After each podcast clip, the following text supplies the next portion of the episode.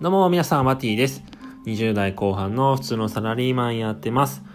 このチャンネルは平凡なサラリーマンからの脱却を目指している私、ワティが感じたこと、日々の学びを配信していくチャンネルです。今日2本目の配信となるんですが、今日は雑談的な感じでお話ししていきたいなと思います。まちょうど今日の朝方ですかね、アップルの新製品の発表会がありましたよね。で、そこで、まあ、いろんな製品発表されたんですけど、まあ、僕が大好き、Apple Watch の新型も発表されたんですよね。なので今日は、Apple Watch の新型何が変わったのっていうテーマでお話ししていきたいなと思います。で、まあ、昨日ですね、あ、まあ、昨日じゃなくて今日の朝か。朝方に Apple Watch の新型のですね、シリーズ6と廉価版にあたる SE ってモデルのこの2つが発表されたんですよね。で僕自身今、一つ前のモデルのシリーズ5っていうのを使ってますので、まあシリーズ6とシリーズ5の違いを先に説明して、その後、まあ、廉価版モデルの SE の特徴についてですね、後半の方でお話ししていきたいなと思います。なのでぜひ最後まで聞いていってください。まず最初の Apple Watch シリーズ6とですね、シリーズ5の違いについて、細かいところはたくさんあるんですけど、個人的にまこれが一番大きなところかなっていうところを3つピックアップしてきました。で、3, つがですね、1つ目が、まあ、ボディのアプローチ本体の色が追加されたってところ。で、2つ目が血中酸素濃度を計測できるようになったってところ。で、最後の3つ目が、まあ、中に入っているチップですね。それが新しくなったので、少し動作が速くなるっていうところ。まあ、この3点ですね。でまずは1つ目の、まあ、本体の色が追加ってところなんですけど、まあ、今までですね、3色しかなかったんですよ。ゴールド、ブラック、スペースグレーだったかな。なかったんですけど、それに今回新たに、まあ、赤とですね、青が追加されたような感じ。なんで、まあ、5色体制になってる感じですね。で、2つ目の血中酸素濃度っていうのが、まあ、これ字のごとく血液中にある酸素の濃度を測ってくれる機能っていうのが追加されるようになったので、まあ、より健康を意識できるような、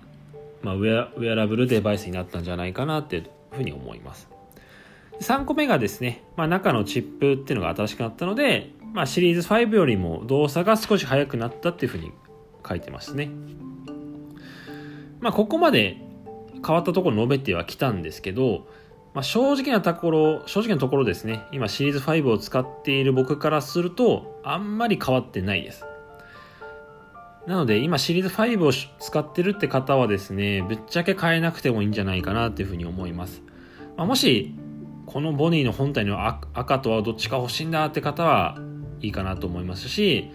まあ、より血中酸素濃度とかそういう健康を意識したいってことあれば、まあ、おすすめなんじゃないかなと思います。まあ、ただ、シリーズ5だったとしてもですね、え、秋にリリースする、まあ、えー、WatchOS、新しい OS を入れればですね、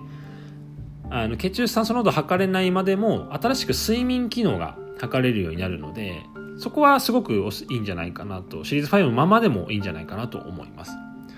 やっぱり今まで Apple Watch がですね、睡眠の計測っていうのができなかったんですよ。なので僕は、あの、違うところが出ているアプリを使って計測してたんですけど、まあなかなかちょっとたまに不正確なところもあったので、今回 Apple から純正の睡眠計測のが出るってことなので、まあ非常にそこは楽しみかなというふうに思っています。で、まずここまでシリーズ6と5の違いなんですけど、まあ、次に廉価版の SE はどうなのっていうとこなんですけど、もうそれ正直ですね、これはすごく買いかなっていう、お買い得かなっていうふうに思ってます。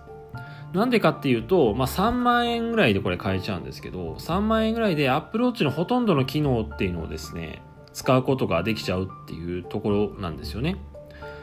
まあ、例えば何かっていうと、まあ、僕がよく使う機能でもあるんですけど、まあ、Apple Pay とかを使って支払いをしたりとか、あと Suica が登録できるので、まあ、改札通れたりとか、あとさっき言った睡眠計測とかっていうのはもちろんこれ使うことができるので、まあ本当にまあ、今僕が使ってる Apple Watch とほとんど遜色ないぐらいに使えちゃうような感じなんですよ。唯一使えないところっていうのは一つだけあって、まあ、使えないというか、まあ、できないというところは一つだけあって、まあ、文字盤が常に表示されている常時表示機能っていうのだけがついてない感じなんですよね。まあ、シリーズ5以降から搭載されたこの機能なんですけど、まあ、常に文字盤が表示し続けるっていう、まあ、そのままの機能ですね。まあ、ただ正直これ Apple Watch ってあの手元に持ってくれば画面が表示されるようになっているので特に常に表示されなくてもいいやって思う方はこれ全然 SE で事足りちゃうんじゃないかなと思いますそれが SE っていうのはすごく3万円で買えちゃうのでお値段的にも、まあ、お値段以上ってことですごくいいんじゃないかなと思いますはいなので結論をまとめるとですね Apple Watch 持ってないてですね、今欲しいなと思ってる方はぜひこの Apple Watch SE が非常におすすめなんじゃないかなと思います。で、Apple Watch シリーズ5とかを持ってる方は正直個人的には買い替えなくてもいいかなっていうふうに思ってます。あのぜひ、え参考にして Apple Watch っていうのをですね、手にしてみてください。すごくあの持つと便利、生活が便利になると思いますので、ぜひ試してみてください。